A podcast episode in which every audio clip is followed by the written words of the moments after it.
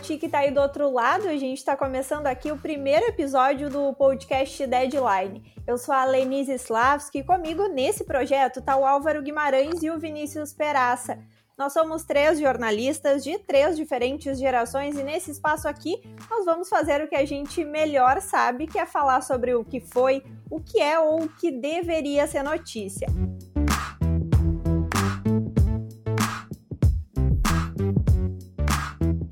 como essa é a nossa primeira edição aqui do podcast, a gente vai começar contando para ti quem nós somos. Eu sou a Lenise, sou a geração mais nova desse trio.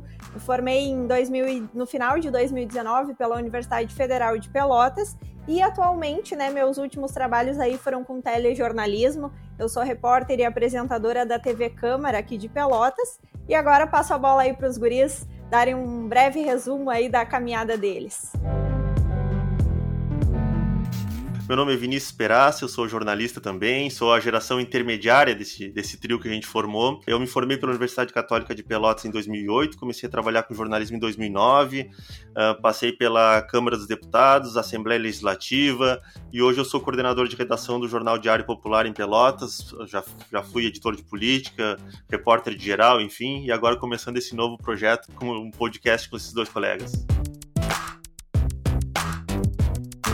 Muito bem, pessoal. Eu sou Álvaro Guimarães, sou o mais velho dessa turma.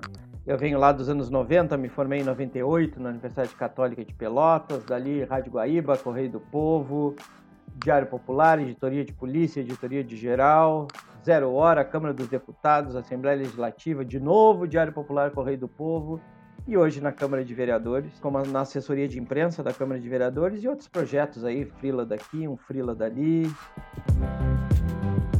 essa primeira apresentação aí é só para quem está nos ouvindo ter uma ideia, né, de quem são essas vozes que estão aqui por trás do deadline. E claro, né, a nossa ideia é debater assuntos e também trazer pessoas especialistas, né, para trazer ainda mais credibilidade para tudo que a gente vai falar por aqui. E hoje a gente já vai apresentar agora para vocês o que é o nosso primeiro tema, o tema desse primeiro episódio aqui do podcast. Pois é, nessa primeira edição a gente resolveu falar sobre algo que a gente vê todo dia, uma discussão parece interminável, né? Por que, que tanta gente ainda está duvidando da vacina contra a Covid e acreditando que a cloroquina funciona? Que tipo de fenômeno tem levado as pessoas a duvidarem tanto de fatos, de coisas objetivas, para acreditarem em teorias e em conspirações? Para isso a gente convidou uma especialista, né?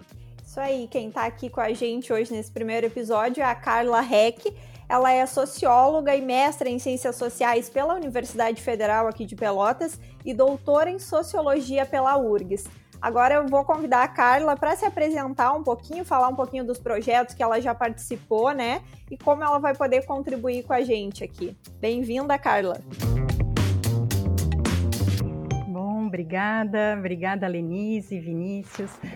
Bom, eu, né, tenho essa trajetória aí na universidade, mas também fui muitos anos consultora do governo federal aqui na região, né, muitos projetos e trabalhei muito com a mediação, né, entre as políticas públicas e o público local. E, bom, na universidade tenho me dedicado muito a entender processos de organização social, processos de mobilização social, divulgação científica, uso de tecnologias informa né, de, de informação e comunicação e como isso influencia na maneira como as pessoas pensam e agem sobre o mundo, né? Então é um prazer compor aqui com vocês, né? Essa, vamos dizer assim, essa frente, né, em uh, busca né, da informação, da informação qualificada para a gente uh, agregar no debate público. Então, Carla, queria te fazer uma primeira pergunta. A gente está vivendo desde 2020 uma pandemia mundial que começou com muita falta de informação, ninguém sabia exatamente onde é que a gente estava se metendo, o que, que vinha pela frente. Muita gente acreditou que ia ser um período curto e a gente já está no segundo ano, se encaminhando para fechar esse segundo ano. E apesar de alguns mitos já terem sido derrubados, como o famoso mito da cloroquina que se criou no Brasil, há pessoas que ainda duvidam disso e não acreditam na, naquele medicamento que é defendido no mundo inteiro, que é a vacinação, a vacina, né?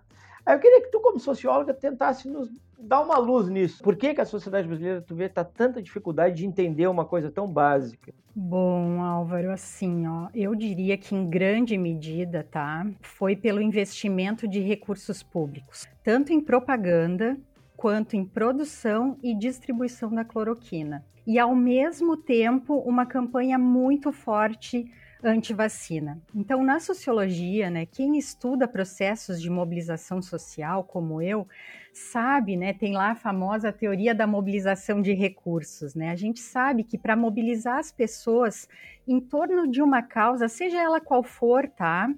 Nós precisamos de vários tipos de recursos, e, e recursos não só materiais, mas recursos simbólicos. E no caso da cloroquina, né, e do enfrentamento à pandemia, uh, nós vimos, nós acompanhamos, agora nós temos dados sobre isso, né, que foi muito investimento em recursos financeiros, quanto dinheiro o governo federal colocou para as indústrias farmacêuticas, né, nós tivemos o envolvimento das forças armadas, que apesar né, de estar tá com uma diminuição aí na credibilidade uh, da opinião pública ainda tem um respeito muito grande, então tu envolver né, o exército na produção da cloroquina, isso não foi pouca coisa.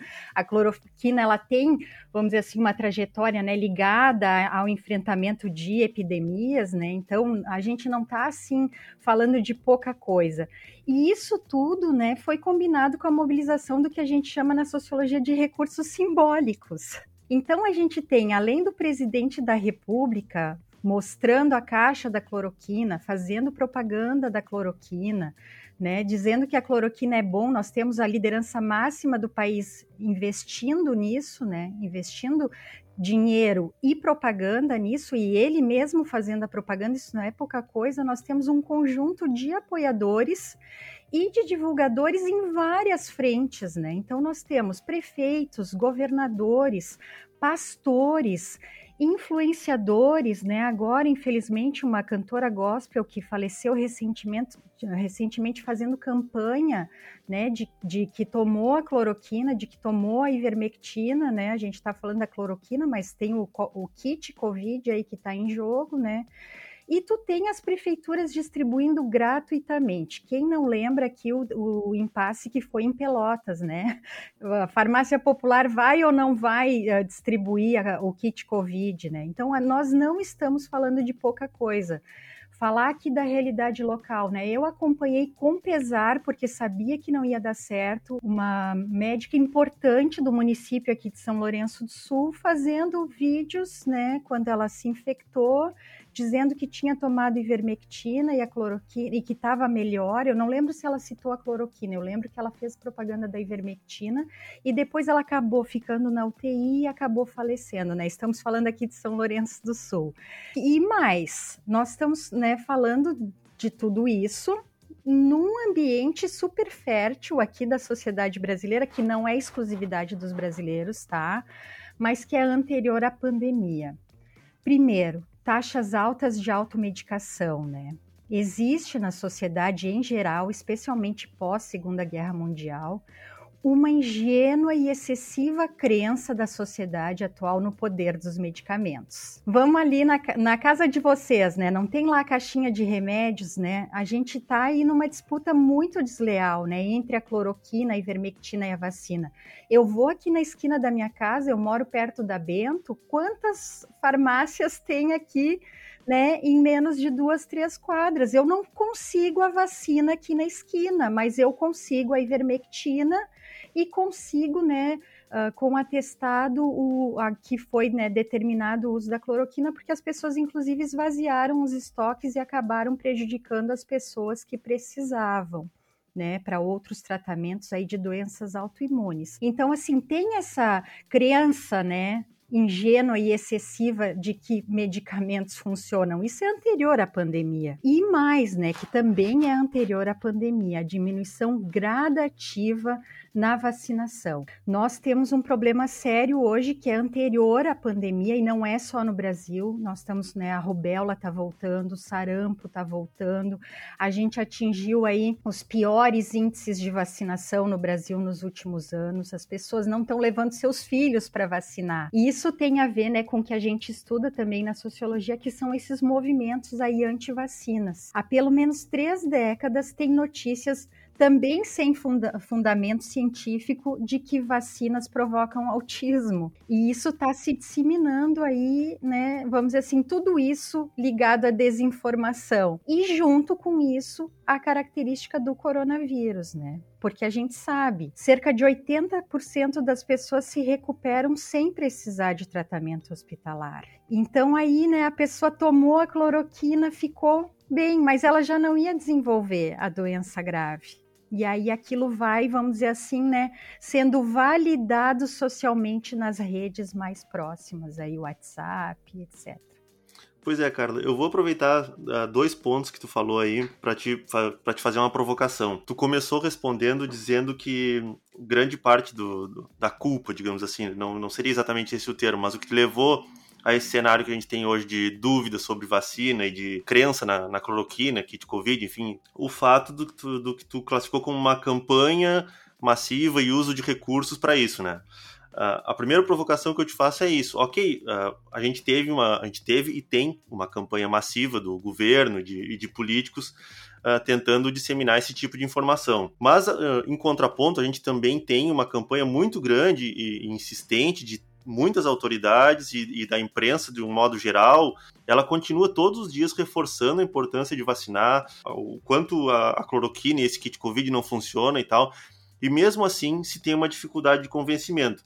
E aí eu linko com o que você também comentou de que, por exemplo, essas campanhas anti-vacina, elas vêm num período de mais de 30 anos com essas teorias que tu citou do, do autismo, por exemplo, de que poderiam causar o autismo. Mas ao longo desses 30 anos a gente via que eram coisas muito isoladas, eram grupos pequenos, eram, eram meia dúzia de malucos, vamos dizer assim, que acreditavam nessas teorias e isso não ganhava corpo. E agora, no momento que a gente viu, isso ganhou corpo, justamente no momento em que mais tem informação, em que as pessoas mais têm acesso, em que a imprensa e, e autoridades de saúde, uh, pelo menos as, as, autoridades de saúde sérias, mais tocam no assunto e mais reforçam a importância de tu não se deixar levar por por teorias conspiratórias e apostar na vacina, que é o que dá certo. Então a gente tem assim, tu citou uma campanha que fortaleceria as pessoas acreditarem na cloroquina, mas a gente também tem do outro lado um esforço muito grande para tentar desmentir isso. E mesmo assim, um grupo cada vez maior prefere acreditar na teoria incorreta. Por que, que essas duas campanhas não eh, há um desequilíbrio nisso?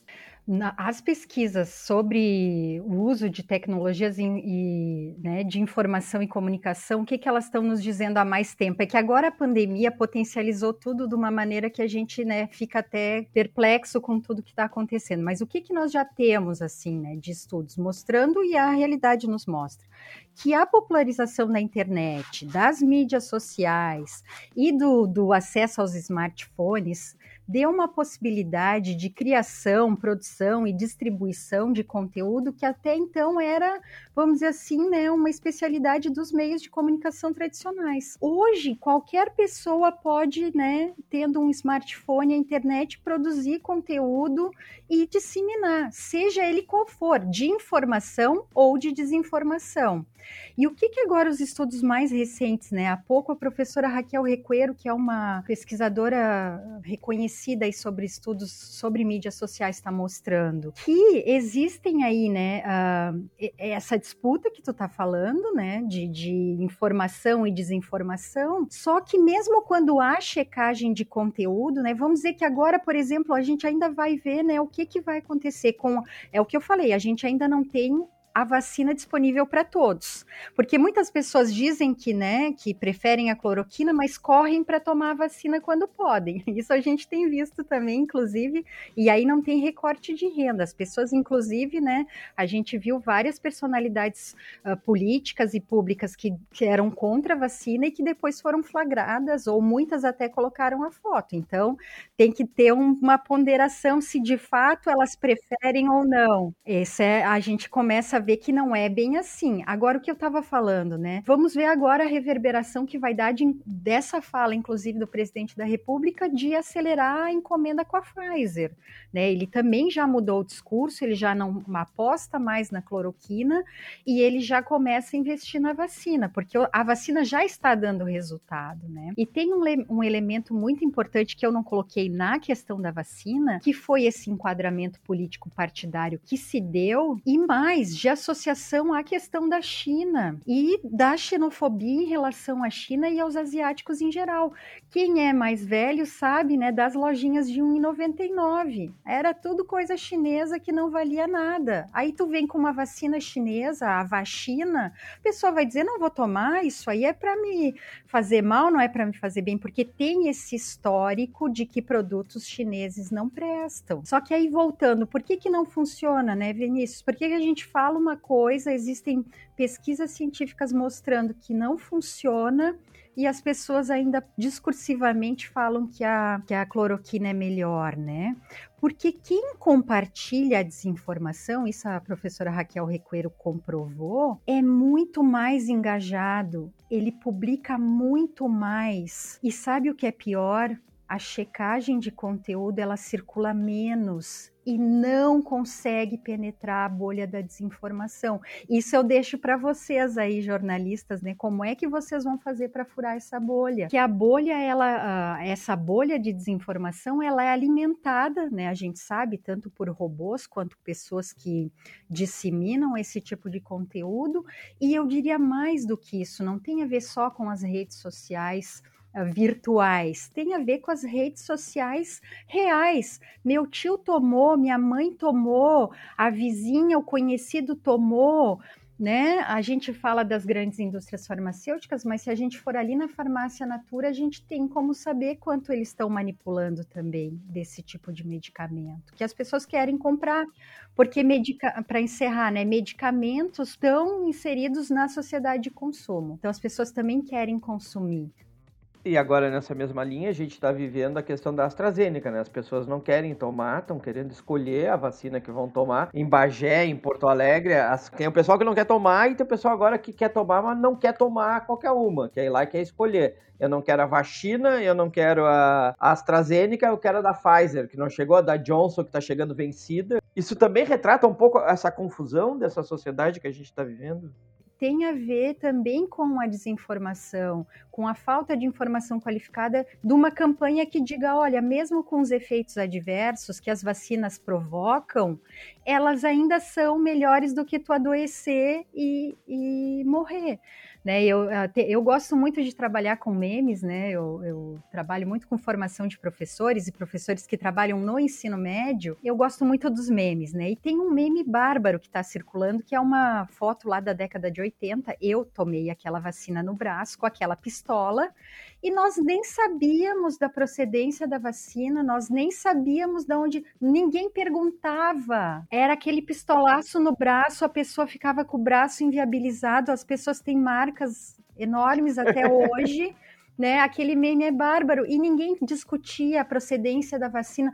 Esses dias outro meme bárbaro também, né? A pessoa quer ser sommelier de vacina, como ela escolhe o vinho, ela quer escolher a vacina porque se politizou, vocês estão rindo, mas é de chorar, porque se politizou uma discussão que não está nessa esfera, tu entende? Não está na, tá na esfera da saúde pública. Então, assim, comprovadamente vacinas funcionam.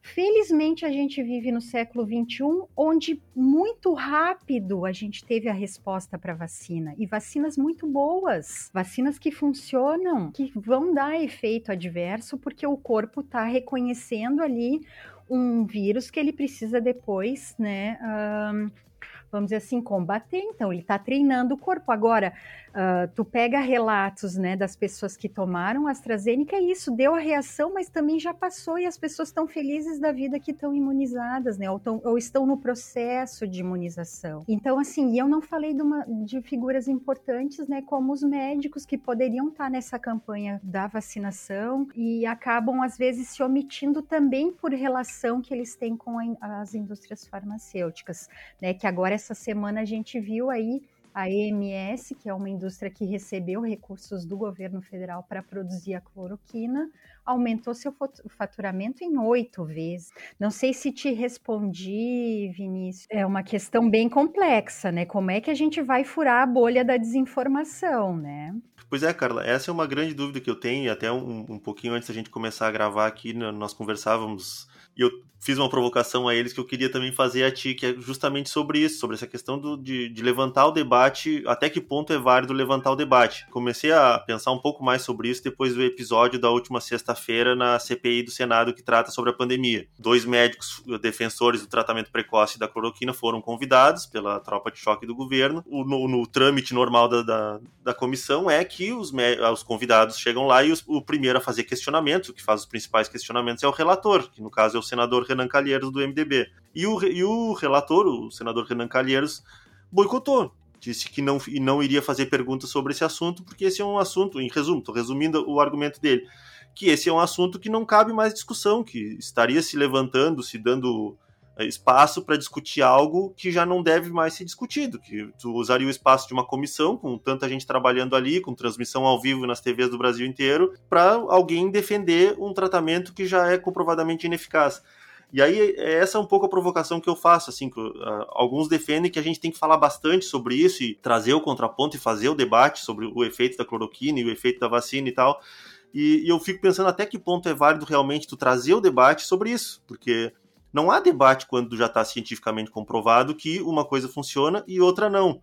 Então eu, eu, queria te ouvir um pouco sobre isso também, se do ponto de vista social, da, da tua especialidade, que é a sociologia, se tu acha que é válido continuar debatendo assuntos como esses, ou se simplesmente se deve deixar de lado, esquece, vamos deixar de falar de cloroquina, vamos esquecer esse assunto e vamos tocar a vida falando do que funciona realmente e esquecer o resto. Porque a impressão que eu tenho é que quando tu coloca a debater dois lados como esse, tu ouve os dois pontos, tu tá legitimando os dois. Tu tá, tu tá dizendo para as pessoas, olha aqui, existe isso e existe isso, agora tu escolhe.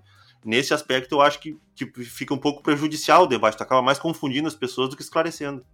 É, e eu defendo exatamente o contrário, que a gente falou no início. Deixar falando no vazio pode ser perigoso. Deixar alguém com o único espaço de fala, espaço de fala, para defender um, uma coisa que sabe errado, para mim é perigoso. Eu acho que apesar de parecer infrutífero, a gente tem que combater, tem que falar, mesmo que seja exaustivo, porque não pode deixar alguém ocupando um espaço defendendo uma ideia maluca para conquistar quem está no vazio da ideia.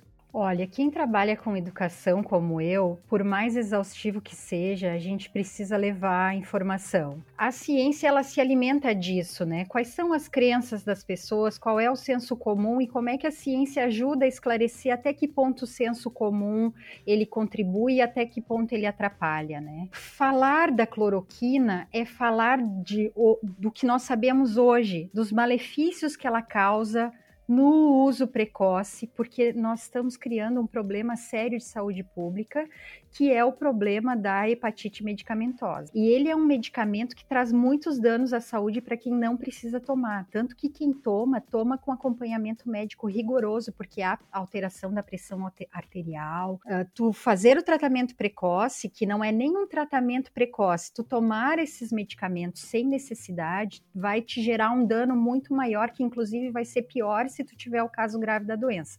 É isso que nós precisamos falar sobre a cloroquina. E sobre o coronavírus, o que nós precisamos falar é sobre a vacina e como ela funciona e como é importante que o Estado brasileiro invista em campanhas de vacinação, é, invista em campanhas de informação para a população, e aí vocês têm esse papel fundamental que é falar sobre, falar sobre as vacinas, falar sobre os problemas no uso de medicamentos já cientificamente comprovados que não funcionam e fazer pressão, né, para que os órgãos competentes avancem na vacinação, né? Como é que é possível, por exemplo, esse atraso na segunda dose da Coronavac, falando aqui de Pelotas e região, né? Isso é um crime contra a população uma falta de planejamento, né? Então, assim, eu, eu considero que, né, nós que estudamos sociologia nos uh, ocupamos de pensar e falar sobre isso, não vamos nos cansar nunca, porque muitas vezes as pessoas elas só sabem um lado, elas estão daqui a pouco nessa bolha da desinformação. Então, e outra, né? Quem compartilha desinformação é mais engajado e publica mais. Então, nós também temos que, né, temos que ser tão engajados quanto tanto e publicar tanto quanto essas pessoas que compartilham a desinformação, para as pessoas poderem ponderar.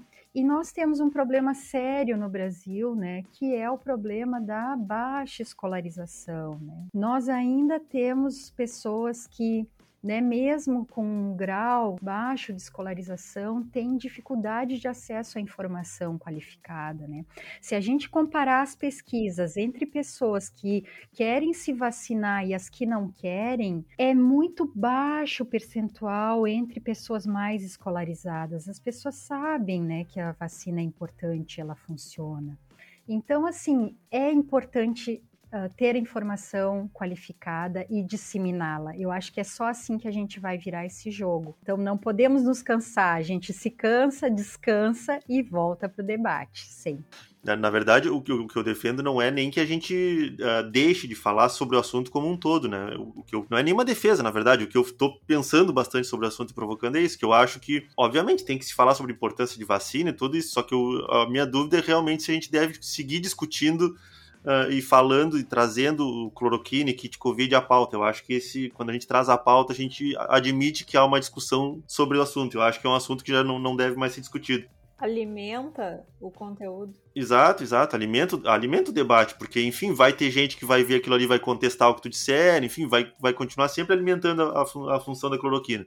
Mas um outro ponto, tu falou que do, do percentual baixo de, de, de pessoas que, que, não, que não acreditam na vacina e tal, eu até estava vendo, a, o IPO, né, o Instituto de Pesquisas de Opinião, a, da Elis Radman, fez uma, fez uma pesquisa da, com a população gaúcha para ver quem não pretende se vacinar ou com certeza não vai se vacinar. E eu achei um número, uh, para mim, um número bastante bastante alto, né? Mais de 13% dos gaúchos disseram que ou não vão tomar vacina de jeito nenhum ou ainda estão pensando em não tomar. Então, quer dizer, se tu pensar no universo aí da população gaúcha, é mais de um milhão e meio de pessoas só aqui no nosso estado que nega a, a, vacina, seja lá por que motivo, ou porque acha que vão implantar um chip, ou porque acha que a vacina vai causar autismo, essa série de fatores. E, e é um número bastante assustador. Eu confesso que fico, fico pensando justamente sobre a validade da, dessa discussão toda, assim, até que ponto está funcionando. Mas vai lá, Lenise, vou deixar tu falar, não vou falar só eu.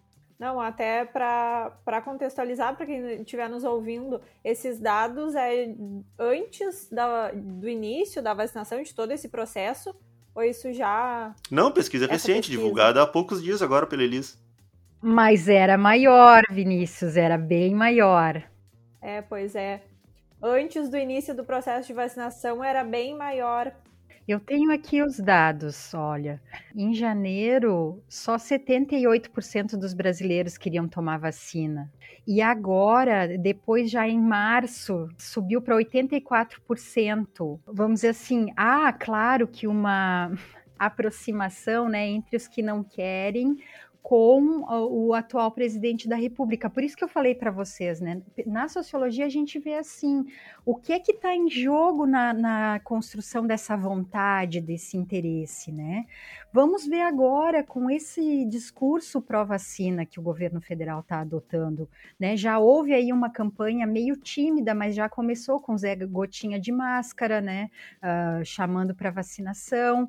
E eu vou te dizer, é alto 13%, mas veja, 13% engloba as pessoas que não querem porque tem medo da reação adversa, e a própria Elis coloca só 3% negam, negam a pandemia, não querem saber de vacina e tudo mais e discursivamente, né, Vinícius? Então, assim, uma coisa é o que as pessoas falam, outra coisa é o que elas fazem, né? Existe aí uma. Um, a gente tem que apostar de que as pessoas têm muita dificuldade de assumir que o seu, o seu ponto de vista estava errado. Então, ela vai até a fila da vacina, ela vai dizer que não presta, mas ela tá lá na fila da vacina, entendeu?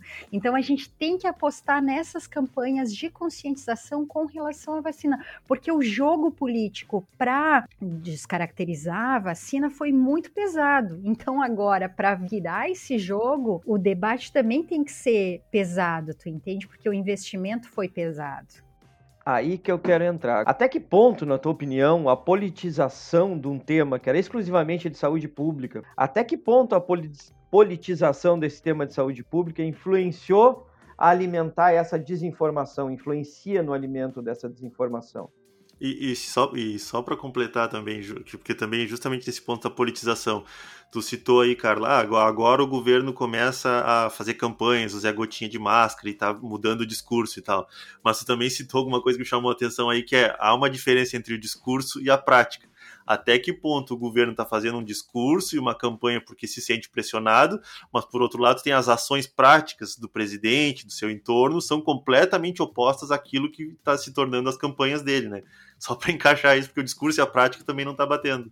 Sim, o general tomou vacina escondido, mas tomou. Aí da segunda dose foi lá e disse, ó, agora eu tomei, mas a primeira ele tomou escondido. É, esse cenário agora vocês me colocaram numa saia bem justa, né? Porque um, a gente está vivendo.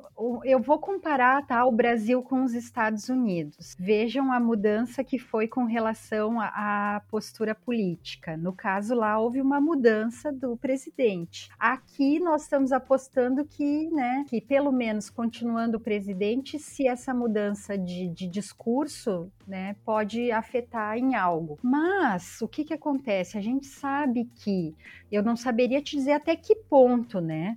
Mas um presidente, né, assumindo que a vacina é investindo, a questão é que nós não tivemos investimento, as pessoas não podem optar. A questão é, ele pode fazer o que ele uh, falar o que ele quiser. Agora, se houver recursos suficientes para que as pessoas possam ser vacinadas, e a mídia trabalhando a questão da informação, a gente pode, né, uh, mesmo com, com outras práticas dos políticos, a gente ter resultado na vacinação. Nós sabemos que houve né, uma produção e espalhamento desse, desses conteúdos problemáticos e foi no campo da política, né? E junto com isso, médicos apoiando, isso que deixa as pessoas mais confusas. Mas se o médico está dizendo que é bom, se o doutor, né? As pessoas costumam falar, mas o doutor disse que é bom, por que, que eu não vou tomar?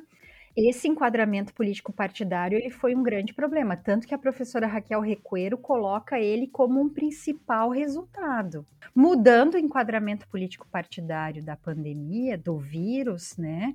Talvez mude também a realidade social. Agora vejam, as pesquisas já estão mostrando que as pessoas querem se vacinar. Eu acho que o nosso problema atual é não ter vacina suficiente. Aí nós, aí sim nós poderíamos ter uma base mais concreta, né, para saber se as pessoas querem mesmo não se vacinar ou isso é só um discurso de apoio ao presidente, ou seja o que for, aos, ou às suas crenças, né?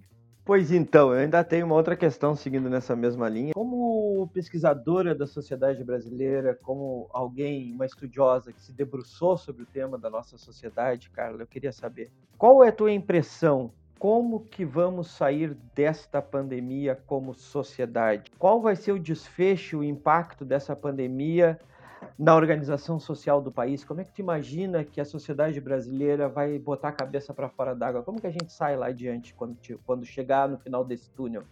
Olha, Álvaro, eu já fui mais otimista, sabe? O problema é que nós estamos vivendo crises dentro dessa grande crise que não é só a crise do coronavírus, né?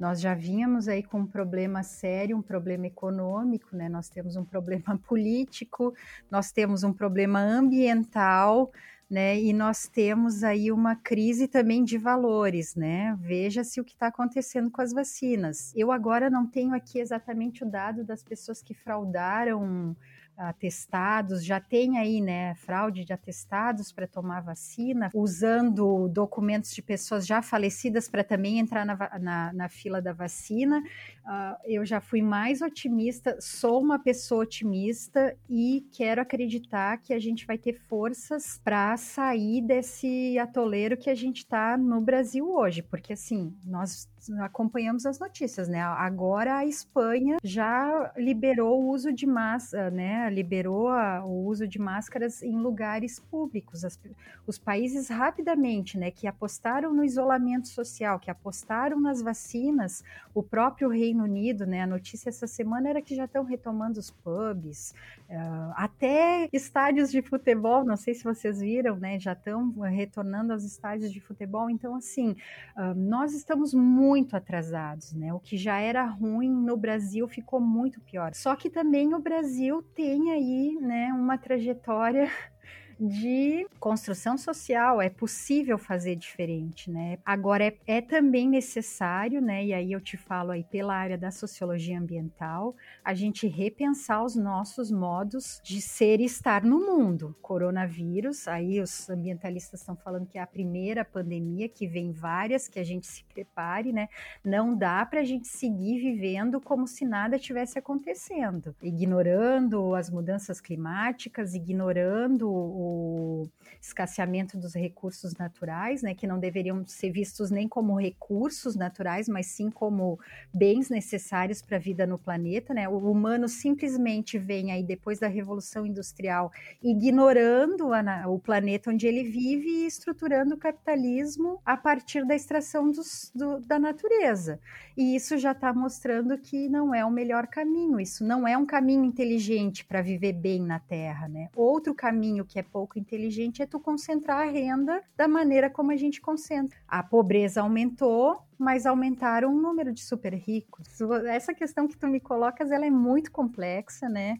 E eu vejo que a gente vai levar muito tempo ainda para assimilar tudo o que aconteceu, mas seria interessante a gente pensar enquanto sociedade que tipo de vida que nós queremos ter se é essa que nos levou para isso que nós estamos vivendo ou aproveitar esse momento de crise para pensar um outro mundo possível, né?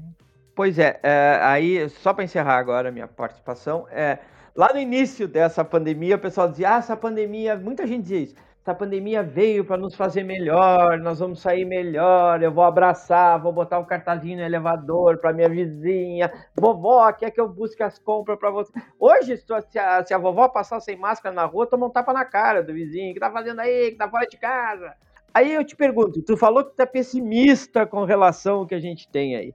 Com isso, eu, Álvaro, eu posso interpretar que vamos sair piores do que entramos em termos culturais e éticos dessa pandemia. O brasileiro sai pior do que entrou. A gente vai sair mais egoísta, mais conservador, mais individualista e menos ético dessa confusão toda. Eu espero que não. Eu te digo que eu estou pessimista justamente pelo que eu tenho visto, né? O que eu tenho acompanhado.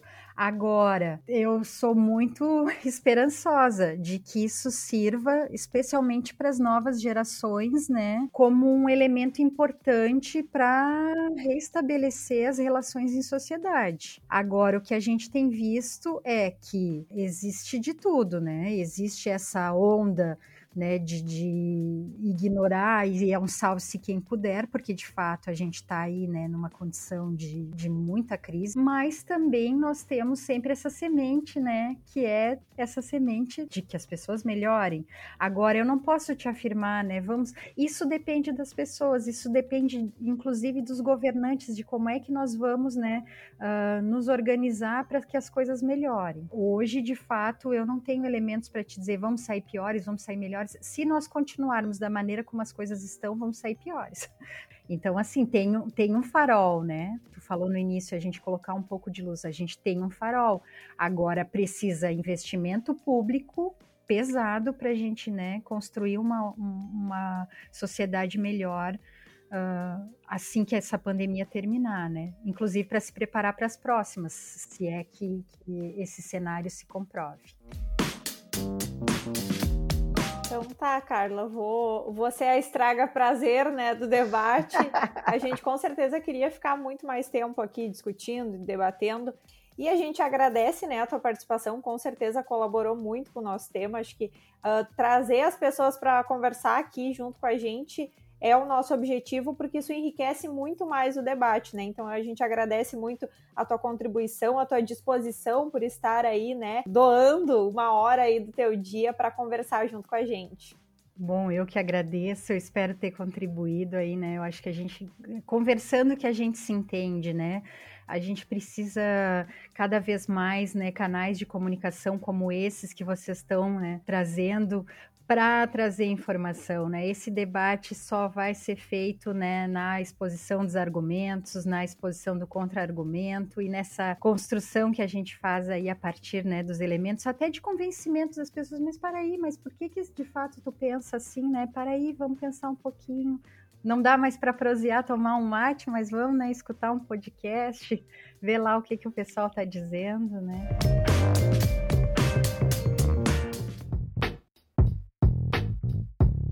Então é isso, a gente vai encerrando né, o nosso primeiro episódio aqui do podcast Deadline. Esperamos que quem esteja nos acompanhando, que tenha chegado até o final né, desse episódio, tenha gostado do assunto. E a gente vai seguir agora ao longo das semanas trazendo mais, mais pessoas convidadas aqui para enriquecer os assuntos que a gente vai tratar ao longo da semana. E sempre convidando né, para a galera nos acompanhar lá no nosso Instagram, no deadlinepod que por lá a gente vai atualizando o pessoal de quais vão ser os nossos próximos temas, né? Pra galera já ir se preparando e ficar aguardando os nossos próximos episódios. Espero que tenham gostado, tenham ouvido até o fim. Lembrando aqui que o primeiro episódio foi para banha, porque a gente não conseguiu. Como bons jornalistas, nós queimamos o deadline lá do primeiro, então esse aqui é o primeiro primeiro ponto um, como botam os acadêmicos, né? Capítulo 1.1. Agradecer a Carla a presença.